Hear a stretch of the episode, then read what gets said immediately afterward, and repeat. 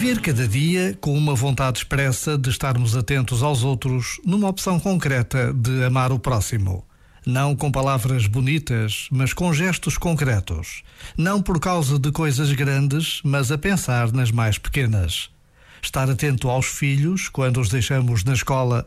Estar atento aos pais que passam os dias sozinhos. Estar atento à colega que deixou de almoçar conosco estar atento no trânsito, porque nem todos conduzem com destreza, estar atento na fila do supermercado. São tantas e tão concretas as situações diárias que nos podem motivar a um gesto de proximidade, de cuidado, de atenção ao outro.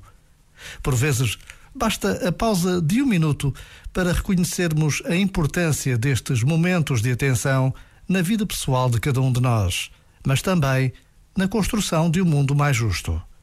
E Deus conta conosco. Já agora, vale a pena pensar nisto. Este momento está disponível em podcast no site e na app.